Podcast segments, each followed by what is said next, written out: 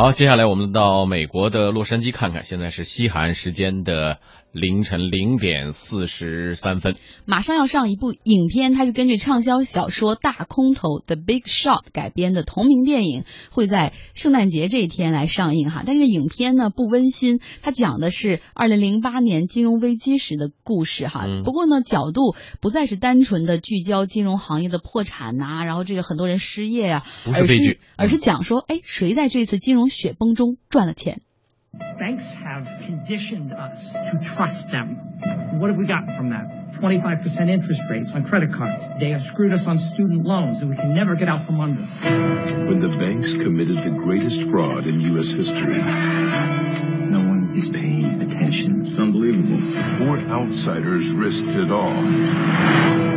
To take them down. 谁要 take them down 呢？是四个华尔街比较小的小人物哈，原来都不太出名的。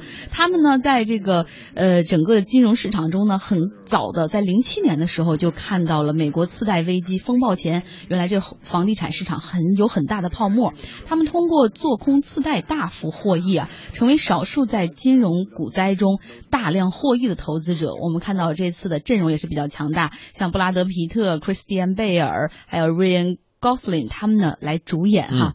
然后，这个洛杉矶有一些大的公司，还有旧金山的一些大公司的高管们都已经通过点映提前看了这部电影《大空头》。很多人因为这电影中啊，就是当年二零零七年的时候，很多人都说房地产还会涨涨涨，结果市场在短时间内出现了惊天反转，发现了引发了这个巨大的危机。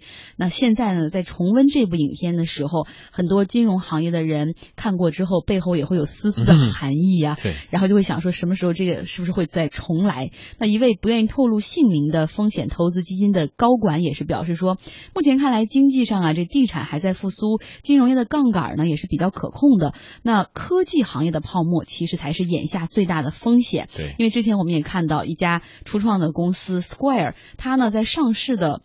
时候是流血上市，也就是说，他公开募股的时候，结果跌破了发行价，意味着他的这个高估值就迅速破裂了。这相信对全球的创业公司来说都不是什么好消息。其实我们一直在节目当中也说，是吧？对于很多科技公司来说，面临一个寒冬，可能也就是这个意思哈。对。